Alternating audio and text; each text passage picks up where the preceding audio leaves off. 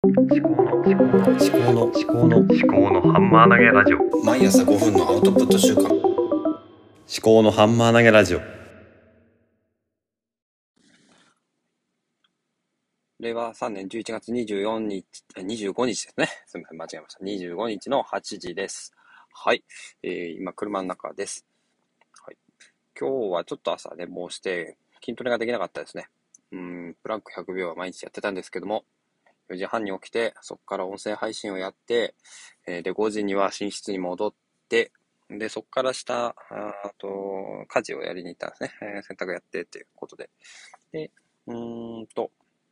ですね。あ、で、今、車の中で、えっ、と、まあ、ボイシーいつも通り聞きながらですね。で、大体この通勤の時間内に、まあ、ボイシーで何を聞いてるかというと、荒木博行さんのブックカフェを聞くのが、大体定番になってきましたね。で、ちょうどの、うんニュースピックスの野村さんとの対談で、あの、音声メディアが、あの、音声市場、うんで、椅子に座ってる人がまだ少ないとか、えー古典ラジオ、歴史の古典ラジオさんくらいかなっていう話をされてたんですけども、うん。まあ別に私は商売しようとは思ってないですけども、今のところはね。うん。えー面白いなと思いましたね。で、具体的なシーン、あの、年代別とか、あの、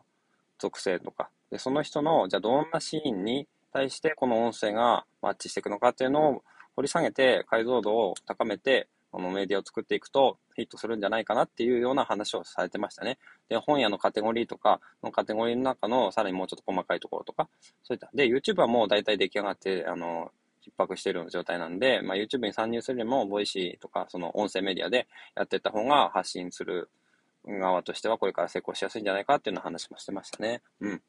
で、まあ、私はちょっと、まあ、それとは関係なく、まあ、やってるわけですね。あの、記憶喪失保険として。で、まあ、記憶喪失保険とは、まあ、私の思考整理ということですね。それでやってるわけですね。で、今、あの、まあ、先週ぐらいからですかね、あの、この、えーアンカーを使った Spotify のポッドキャストの他に、えっ、と、スタンド FM っていう、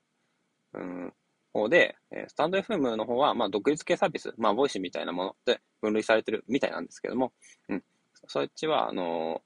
そっちも、あの、合わせてアップししてるんですけども、で、どういうふうに使い分けしようかなっていうふうに思ってたんですが、まあ、ポッドキャストの方はもう何も、うん、あの、気にしないで、どんどんどんどん思ったことを、あの、アップしていって、で、それ、あの、ポッドキャストの RSS フィードがあって、それを、うんと、IFT で、あの、連携すると、えっ、と、番組名と番組のサムネイルと、あと、番組とか、その、あれですね、えっ、と、放送、配信の、えー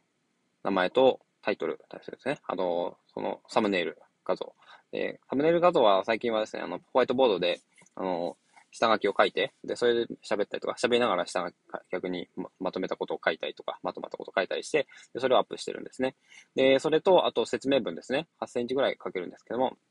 まあ、アンカーの方はそうですね。で、それを、RSS フィールドで if と連携して Day1 に全部保存できるというサイクルがあるので、まあで、それいずれ、まあ、Day1 見れば、あの何配信したのかって大体わかるっていうことですね。そういう風にして使ってます。で、スタンド FM の方は、もうやってみて、あの、分かったのは、まあ、聞いてもらいやすいなって感じですね。音声を、あの、発信したい人とか、聞きたい人が集まってる。で、ポッドキャストは本当に、なんていうんですかね、世の中にこう、バーンとこう、乗っけるような感じですね。うん、なんて言ったらいいんですかね。うーん、まあ、本屋と図書館の関係とか、うん、ちょっと違うかな。うん。まあ、本屋と図書館の関係に近いかもしれないですね。本屋はまあ、フラッと来た人が手に取るかどうかってすごい確率ですけど、まあ、図書館だと、ある程度その本を読みに来てる、来てて、で、図書館っていうところに置いてある本、その、バーにある本を読みたいと思う人が来るということですね。で、まあ、図書館という人の、まあ、お墨付きみたいな、ああるような感じですかね。うん、なんかちょっと違う気気はしますけども、まあ、そんな感じですかね。ということで、で、スタンド FM の方に、あの、こういう、えーとですね、よもやま話みたいなのを乗っけるかどうかっていうのも、えーちょっと悩んでて、っていうのがですね、まあ、まあ、手間なんですね、そもそもね。うんと、JustPress Record っていうアプリで、あの、録音して、それを、あの、iCloud ドライブに、が入っに入ってるんですけど、で、アンカーと、あの、スタンド FM で、両方で、あの、アップロードして、あの、上げることができるんですけど、そんなに、まあ大変じゃないんですけども、まあやっぱり手間は手間なんで、まあ使い分けした方がいいのかなっていうふうに思ってます。で、アンカーの方はもう何も考えずに、うん、とりあえず、こうやって喋るとき、うん、下書きなしで喋るときとかに使おうかな。だから、あの、日替わりのメニューは、あの、まあ、課題曲みたいな感じで、そっちは、あの、両方にあげる。で私のこう、えー、自己紹介とか含めて、あの、まあ、メイン活動みたいな感じで、えー、あげると。スタンド FM にもあげると。で、あの、こういう、えー、通勤の合間に5分くらいですね、喋る。こういうのは、あの、アンカーの方にあげようかなと思ってます。